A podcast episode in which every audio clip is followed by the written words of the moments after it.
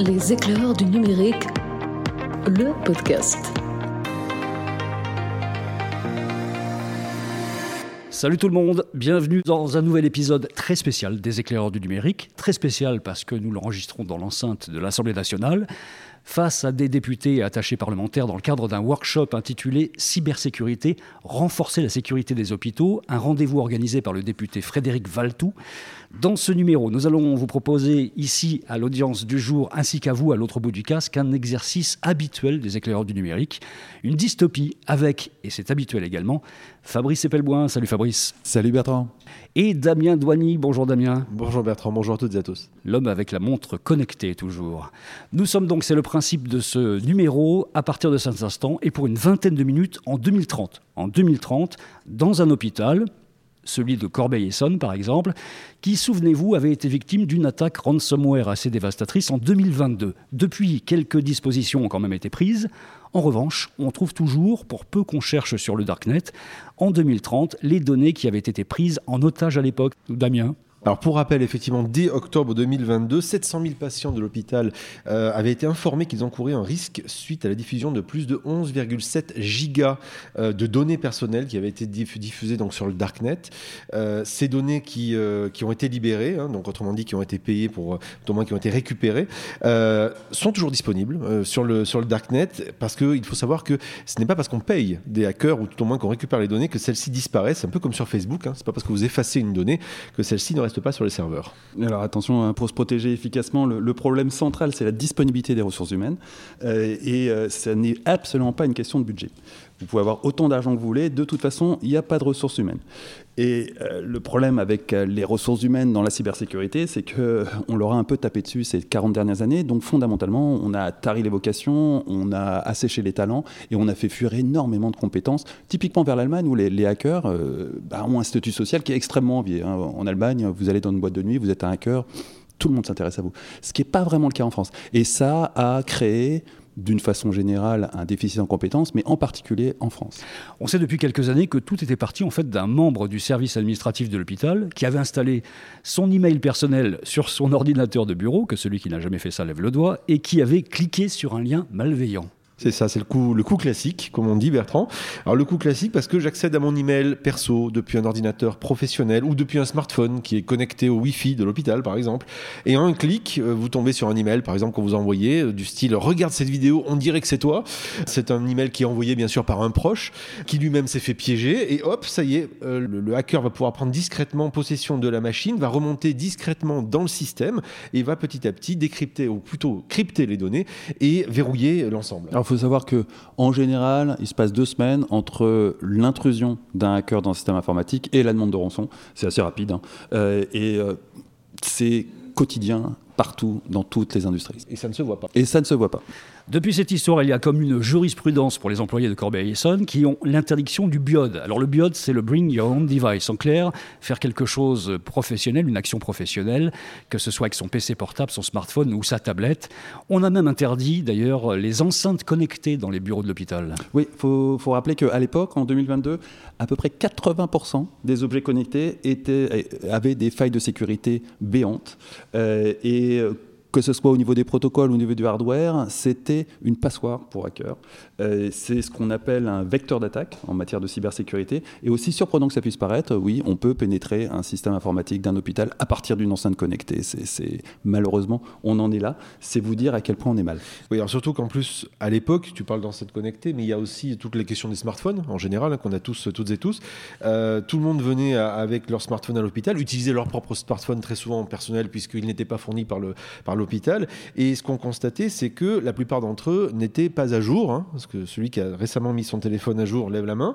Euh, ce qui peut donc bien sûr créer des grandes failles de sécurité, puisque l'objectif des mises à jour, c'est pas d'embêter les gens, mais c'est juste de, fermer des, failles de sécurité.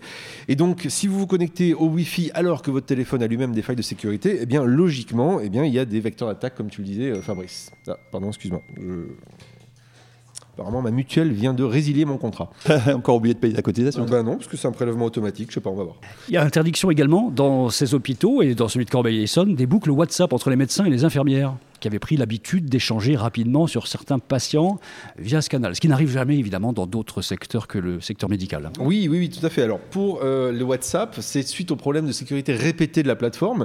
Alors on se rappelle qu'en 2018, il y a eu une faille qui donnait accès à tous les groupes euh, qui étaient soi-disant privés euh, et qui dont vous pouviez accéder sans, sans, en faire partie, sans oublier que lorsque vous rentrez dans un groupe WhatsApp, eh bien vous avez automatiquement accès à tous les numéros de téléphone des personnes qui, en clair, hein, qui accèdent, qui sont, font partie du groupe.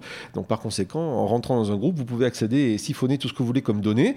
Euh, et puis comme bien sûr la plateforme est la propriété de, de Meta, maison mère de, de, Facebook, on sait, hein, tout au moins on sait que ce n'est pas non plus les plus respectueux en termes de données personnelles.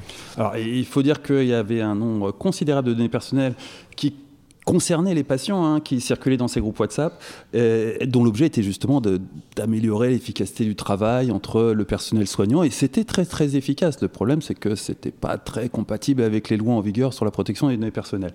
L'intérêt de, de, de, cet usage qui a longtemps été courant, pas que dans, dans les hôpitaux, mais également dans la plupart des entreprises, au sein de l'armée et évidemment au sein du personnel politique, c'est que c'est un outil extrêmement facile à utiliser et que ça ne demande pas d'apprendre quoi que ce soit. C'est pour ça que l'utilisation de WhatsApp ou de Telegram ou de Signal au sein de cadres de travail a été extrêmement courant au, début des années 2020. C'était vraiment extrêmement courant. Et figurez-vous que justement, dans la première partie des années 2020, Dropbox avait été aussi banni des ordinateurs. Oui, alors Dropbox, WeTransfer, tous ces outils-là de transfert de, fichiers.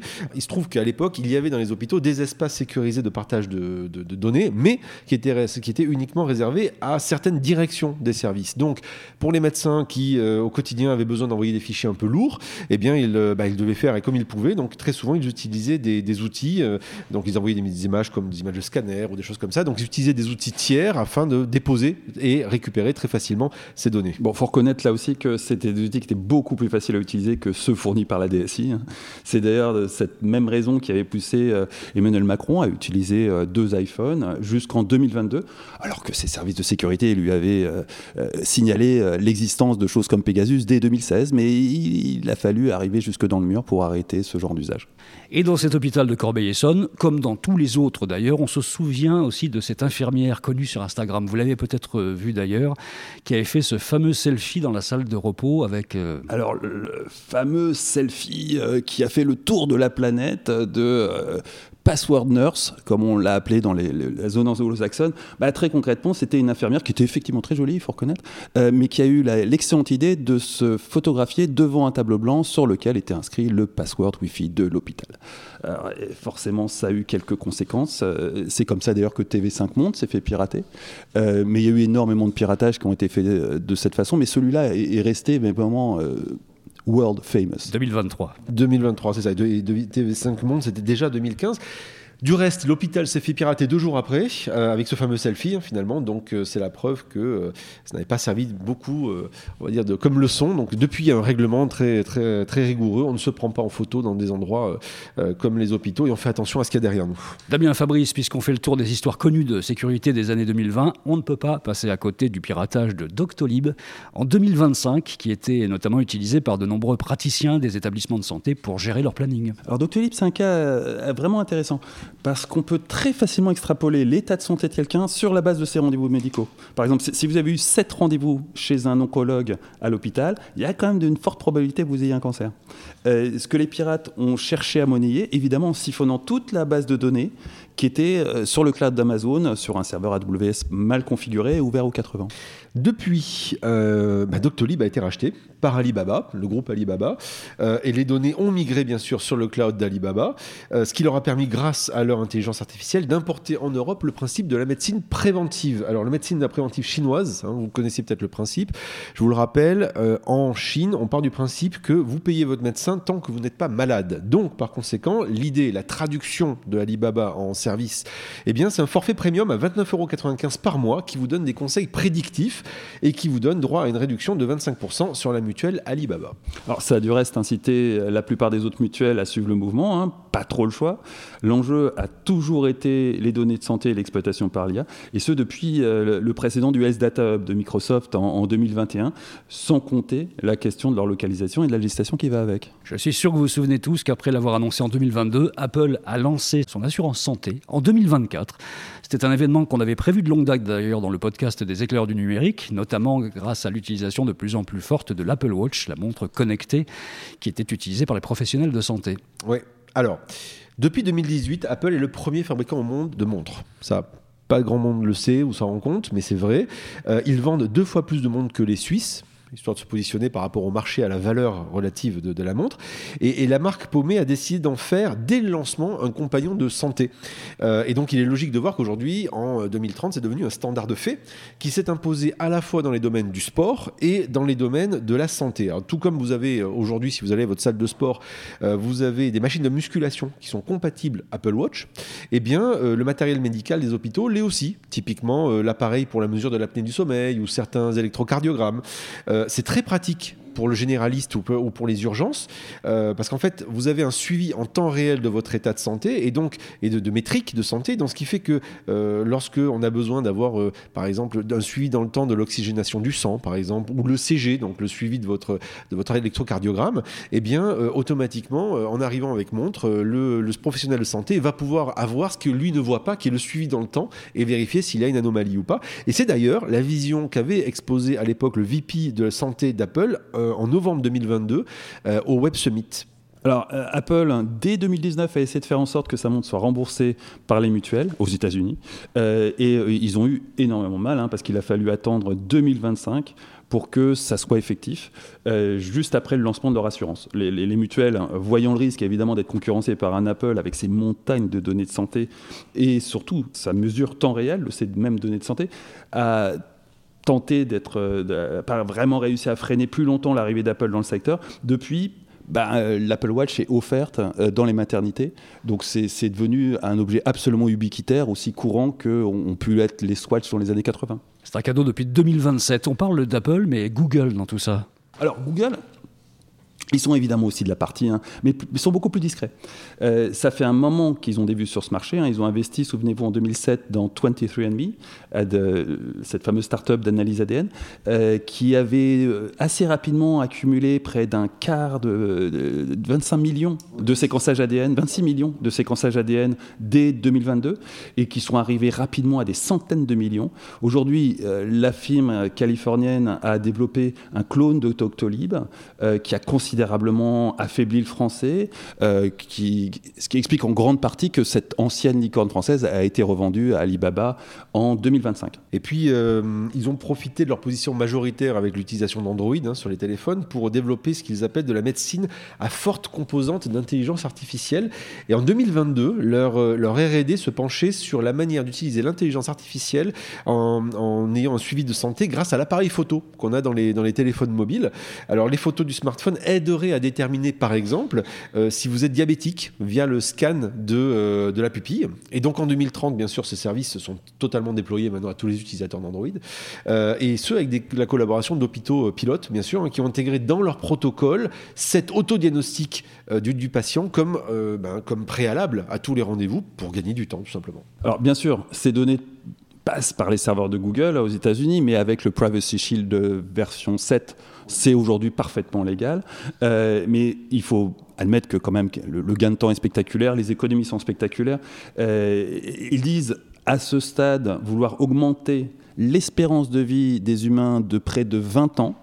Euh, et Bon, ça fait quelques années qu'ils font ces promesses, mais il y a quand même des annonces qui devraient être faites dans les, dans les mois qui viennent. Et les spécialistes estiment qu'effectivement, Google va être en mesure d'augmenter l'espérance de vie des êtres humains qui, évidemment, souscriront à, à leur traitement d'environ 20 ans. Alors, le, traitement va, va, être de l'ordre du demi-million de dollars. Hein, Ce n'est pas à la portée de tout le monde. Fabrice et Damien, on a fait le tour de ce qui s'est passé dans les années 2020. Je trouve qu'aujourd'hui, quand même, pour être sincère, en 2030, tous ces problèmes de cybersécurité, de captation des données sont en grande partie derrière nous.